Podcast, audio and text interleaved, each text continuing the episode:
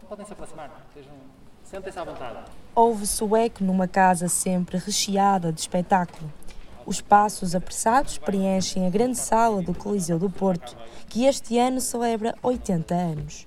Não é uma visita normal. Vai ser possível conhecer os recantos escondidos deste espaço tão importante para a cidade do Porto.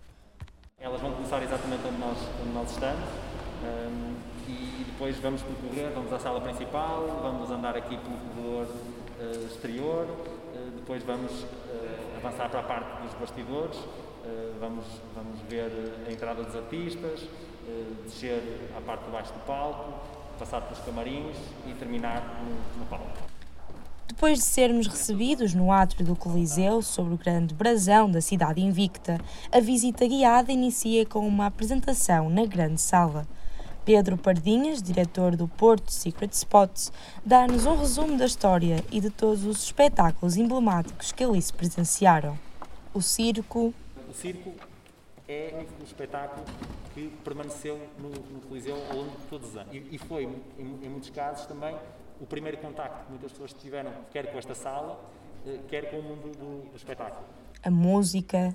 A Amália, cá várias vezes, a Simone brasileira, Miles Davis, Rui Veloso, também já, já cá tocou várias vezes, o Reininho, Maria Betânia, Marisa, Zé Mário Branco, Caetano Veloso, aqui o Pedro Branhosa e os, Bandemónio, também com a sala a rubro. O carnaval capelava o povo isto era, era um evento em que havia bailes, havia concursos de máscaras, um, e, portanto era algo que também atraía muitas pessoas e, e aí também vem o caráter popular da, da, da sala. É ainda revelado o segredo mais bem escondido do Coliseu.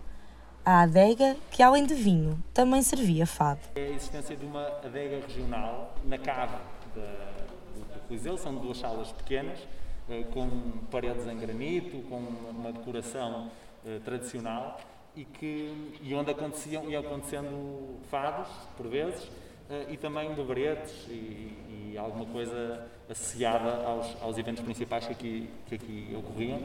A adega será brevemente adicionada ao percurso da visita. Ao passar a porta número 44, passamos a ser, tal como Pedro Pardinhas diz, todos artistas. Aqui é o local onde toda a produção de qualquer espetáculo passa, Subimos a escadaria dos bastidores e temos acesso aos camarins.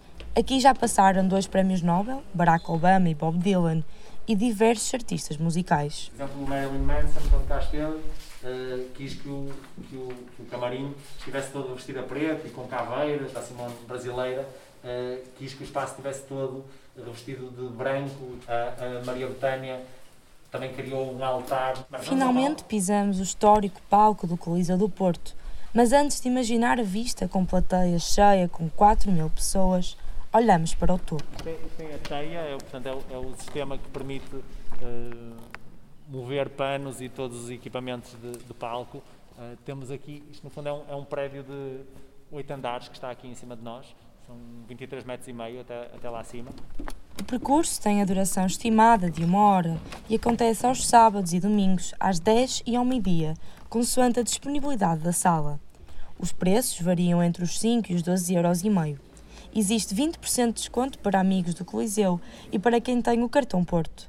A visita termina com um convite para assinar o livro de honra, enquanto se bebe um cálice de vinho do Porto.